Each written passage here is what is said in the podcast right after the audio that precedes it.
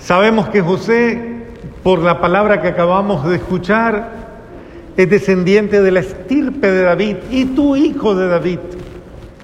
Y en este mismo sentido sabemos que eso es una forma de expresar eh, la alianza, la alianza que no ha terminado, por eso la enlaza la lectura de una manera tan bonita a la paternidad de Abraham, esa alianza también de nuestro Padre Celestial con los primeros patriarcas, con los primeros padres, mostrando que en ningún momento Dios ha permitido que esa alianza se rompa, sino que al contrario se fortalezca.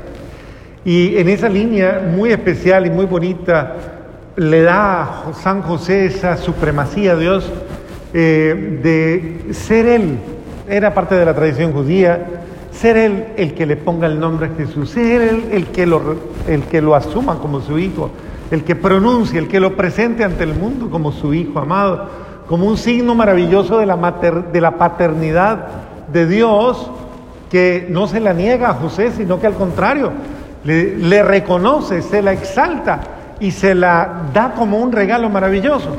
Y si hoy nos ponemos a pensar en San José y si miramos un poquito esta expresión eh, pictórica que ha hecho nuestro querido Ever y que resalta algunos momentos de, la vida, eh, uno, uno se pone a ver a San José y contemplar a San José, creo que es un ejercicio muy bonito porque es el ejercicio de contemplar a un hombre muy especial, a un hombre que tiene unas características muy bonitas. Una de ellas, que yo personalmente creo que salta a la luz y que hay que reconocérselas, es que es un hombre feliz.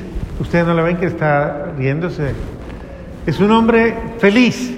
Y es que tiene que ser absolutamente feliz, porque es un hombre que desde todos los contextos que lo veamos, es bienaventurado, ha recibido la alegría de tener a la mujer más hermosa que puede existir en toda la creación.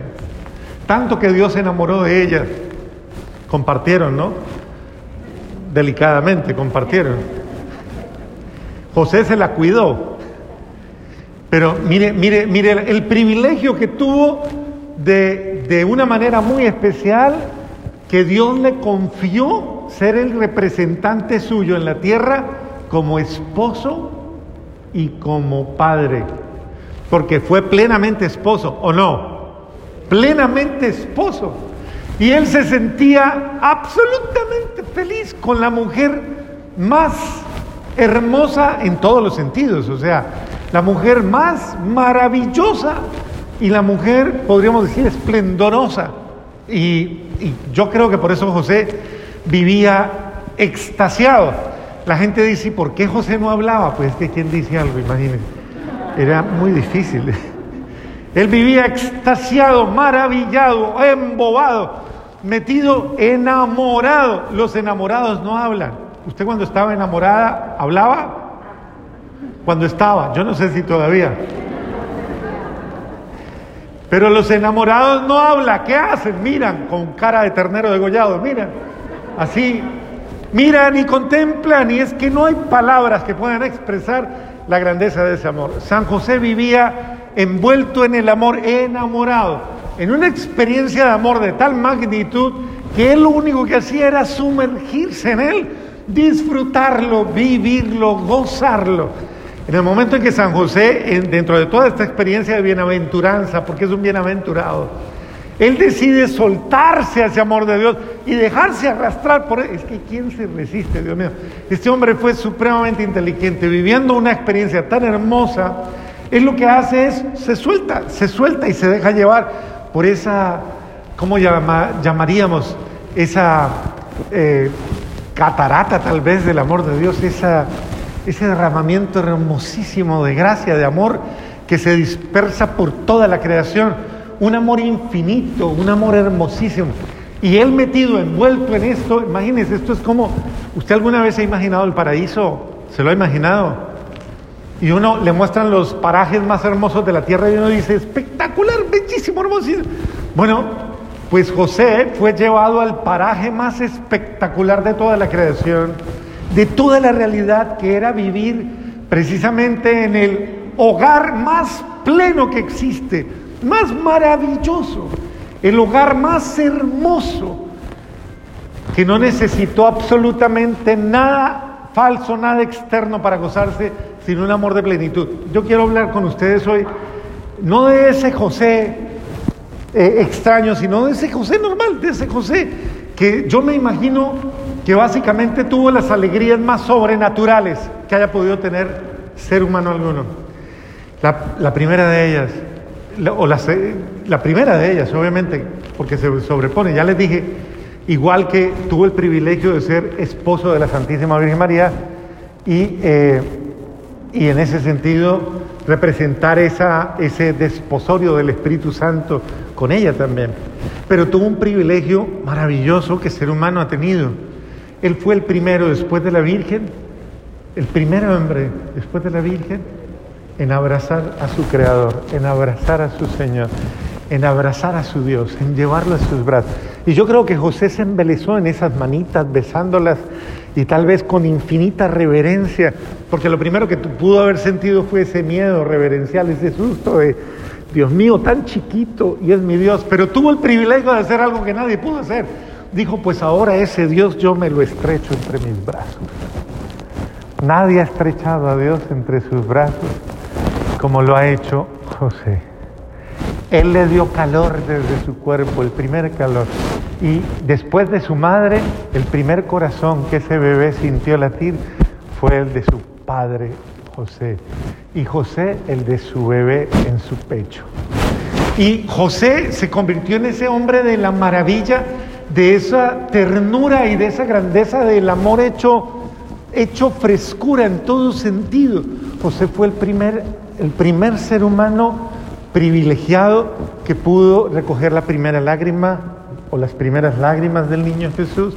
Fue el primero en darle de comer después de la Santísima Virgen María, obviamente, el primer hombre, el primer varón, que le dio de comer a, Dios.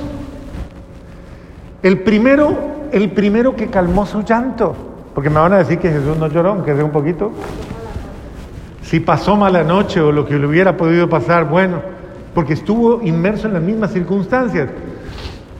Fue el primero que le, que le limpió la colita. Me van a decir que no. Ah, bueno, pues es que Jesús no era extraterrestre. Fue. Pero ¿qué hacemos? Fue el primero, el, primero que lo arrulló en sus brazos. Estoy seguro que José fue el primero que le pegó cachete con cachete. Pero a, a Dios mismo, al Hijo de Dios. Fue el primero que bailó con Jesús. Yo me lo imagino a él abrazándolo y bailando con Jesús las canciones que cantaba David, los salmos, cantándolos y danzándolos con él en los brazos. El primero que rió con Jesús, a carcajadas inmensas se rieron. El primero que jugó a las escondidas con Jesús. El primero, el primer ser humano, la primera criatura sobre la tierra que escuchó que Dios le dijera papá. Dios le dijo, papá. Y Dios lo llamó en Jesús muchas veces con esa expresión. Y, Dios en Jesús le dio a José el privilegio de ser el primero absolutamente de, eh, de pedirle un consejo o de preguntarle qué es esto o qué es aquello. El mismo Dios en su pequeñez, ¿qué es? tuvo el privilegio de enseñarle a caminar, de enseñarle a coger un martillito y tal vez una puntillita y hacer las cositas. Ese San José es el que yo quiero que ustedes vean, no el San José elevado por allá, eh, sino el José que está en la plenitud. Por eso me encanta que tenga hasta los cachetes bien... Porque es el San José que está metido en la plenitud, en la abundancia, ni rey, ni soberano, ni magnate alguno ha podido estar en términos de abundancia, de riqueza en el escenario más absolutamente pleno y hermoso que San José. Pudo disfrutar de la Sagrada Familia como el lugar más maravilloso, respirando el mismo aire que Dios. respirando y sintiendo en la alegría, escuchar el canto. Cuando Jesús aprendió a cantar desde pequeñito, las primeras cancioncitas que tarareó, José las tarareó con él. Y así sucesivamente. ¿Quién le ha dado de comer a Dios? Pues José lo hizo. Le abrió su boquita y le dio de comer. Y de, de todas las formas, yo quiero que ustedes piensen que esa es la gran lección. José nos enseña a vivir con Dios, a vivir para Dios, a vivir en Dios, a vivir constantemente, pero en la alegría de ese Dios que es de mi familia, que es mío, que es mi Señor, que es mi Dios y que me ama, que me ama muchísimo, que me ama cantidades, que disfruta estar conmigo, que se ríe de mis cosas, que se goza conmigo, ese Dios que me mira y me admira, que me contempla también y a quien también le conmueven mis gestos. Ese Jesús que también llora al pensar en mí, no por dolor, sino por amor. Y decir, qué persona tan hermosa tengo a mi lado, tan bella tengo a mi lado. Es, es el sentido de, de esa relación profunda que José nos transmite, porque José no es teólogo, José no habla, José no dice absolutamente nada de eso. ¿Por qué? Porque José es un viviente, es el hombre, es es el hombre de la vivencia, es el hombre precisamente de, de eso, de la alegría, del goce y de la alabanza. Estoy absolutamente seguro que José podría vivir y convertir absolutamente toda la experiencia de su vida en un canto de alabanza a Dios, en una oblación maravillosa, porque cuando uno está feliz, uno lo único que hace es expresar ese gozo y esa alegría de estar en, de estar con y de disfrutar. Entonces yo quiero que aprendamos de San José eso. Cuando lo miremos, nunca pensemos en un hombre triste, sino en un hombre alegre y feliz. ¿Eso qué nos quiere decir? Que yo estoy llamado a ser feliz plenamente a disfrutar de Dios. A Dios hay que aprender a disfrutarlo, a gozarlo y a tenerlo como mi mayor alegría. Y por eso aprendamos de San José esa experiencia, llevémosla a nuestra vida y, y hagamos pues que nuestra vida también sea una fiesta diaria de amor en la que Dios se goce estando con nosotros. Amén.